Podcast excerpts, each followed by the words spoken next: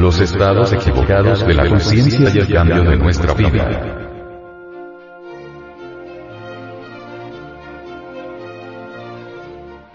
En Osi se considera la vida como una serie sucesiva de estados interiores. Por lo tanto, una historia auténtica de nuestra existencia particular está formada por todos nuestros estados. Al revisar la totalidad de nuestra propia vida, podemos verificar por sí mismos en forma directa, que esas circunstancias desagradables vividas fueron posibles gracias a estados interiores equivocados. Por ejemplo, muchas personas son asesinadas o matan a causa de sucios y abominables adulterios. Otras acaban totalmente la vitalidad de su organismo debido a la fornicación. Muchas son las gentes que mueren por ambición, ira o celos, que son estados interiores equivocados. Esto lo saben muy bien los psicólogos. Otelo debido a los celos se convirtió en asesino. Y la cárcel está llena de equivocados sinceros, etcétera, etcétera. Si de verdad queremos cambiar realmente, necesitamos con urgencia máxima e inaplazable, cambiar radicalmente los estados equivocados de la conciencia. Cuando alguien modifica totalmente los estados equivocados, entonces originará transformaciones completas en el terreno de la vida práctica. Si uno trabaja seriamente sobre los estados equivocados de la conciencia, entonces los sucesos desagradables de la vida ya no pueden herirnos tan fácilmente. Solo cuando vivenciamos esto en el terreno mismo de los hechos, es posible comprender lo que aquí estamos estudiando. Quien no trabaja sobre los estados equivocados es siempre víctima de las circunstancias, será como un mísero leño entre las aguas tormentosas del océano. Observe usted que los acontecimientos cambian incesantemente en sus múltiples combinaciones. Ellos vienen uno tras otro en oleadas. Ciertamente existen buenos y malos acontecimientos. No hay duda que algunos son mejores o peores que otros pero es posible modificar ciertos eventos, alterar resultados, o modificar situaciones, todo esto está dentro de las posibilidades. Mas también es muy cierto que existen situaciones o circunstancias o hechos, como la muerte de un ser querido, que de verdad no pueden ser alteradas. En estos casos el dolor desaparece cuando no nos identificamos con el problema que se ha presentado. Esto acusa, indica, señala, que la no identificación es el estado correcto de la conciencia el cual destruye los estados equivocados de la conciencia.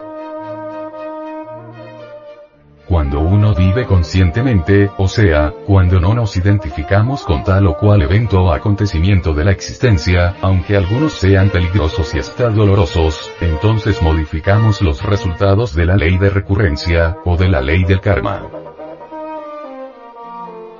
Pero si continuamos embutidos irrevocablemente en esa tendencia absurda de estar identificados con los sucesos de nuestra vida, nos convertiremos en candidatos seguros para vivir una existencia desgraciada, o en candidatos para el cementerio o la cárcel.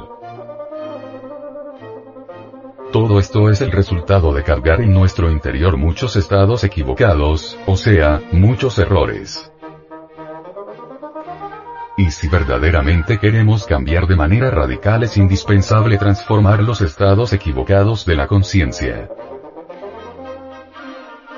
Nosotros nos quejamos de todo, sufrimos, lloramos, protestamos y queremos cambiar de vida, salir del infortunio en que nos encontramos, pero lamentablemente no trabajamos corrigiendo los estados psicológicos equivocados. Los estados interiores equivocados pueden ser corregidos mediante procedimientos correctos.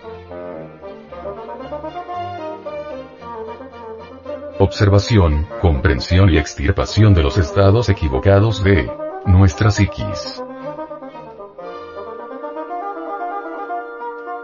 Cuando esos estados son eliminados entonces alteramos fundamentalmente la naturaleza de ciertos eventos o sucesos indeseables.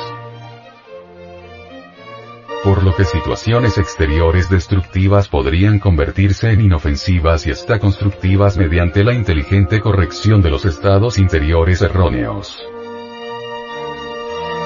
Si uno nunca corrige los estados psicológicos absurdos nos convertiremos en víctimas de las circunstancias. Los estados interiores equivocados nos convierten en víctimas de la perversidad humana. Para no ser víctimas de nada ni de nadie, pues no nos identifiquemos, ya que todo pasa. Debemos aprender a ver la vida como una película para poder recibir los beneficios.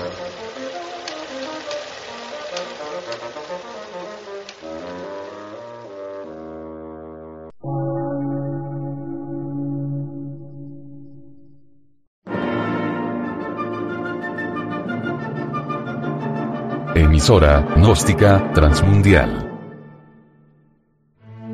Por una nueva civilización y una nueva cultura, sobre la faz de la Tierra.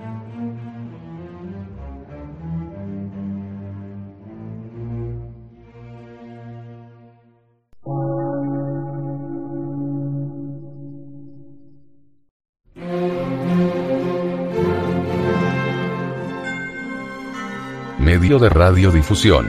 Científico, artístico, místico y filosófico.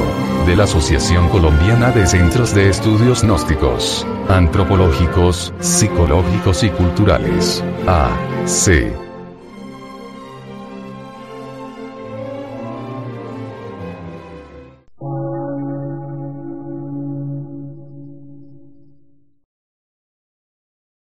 Lectura en movimiento. Difusión sin fronteras.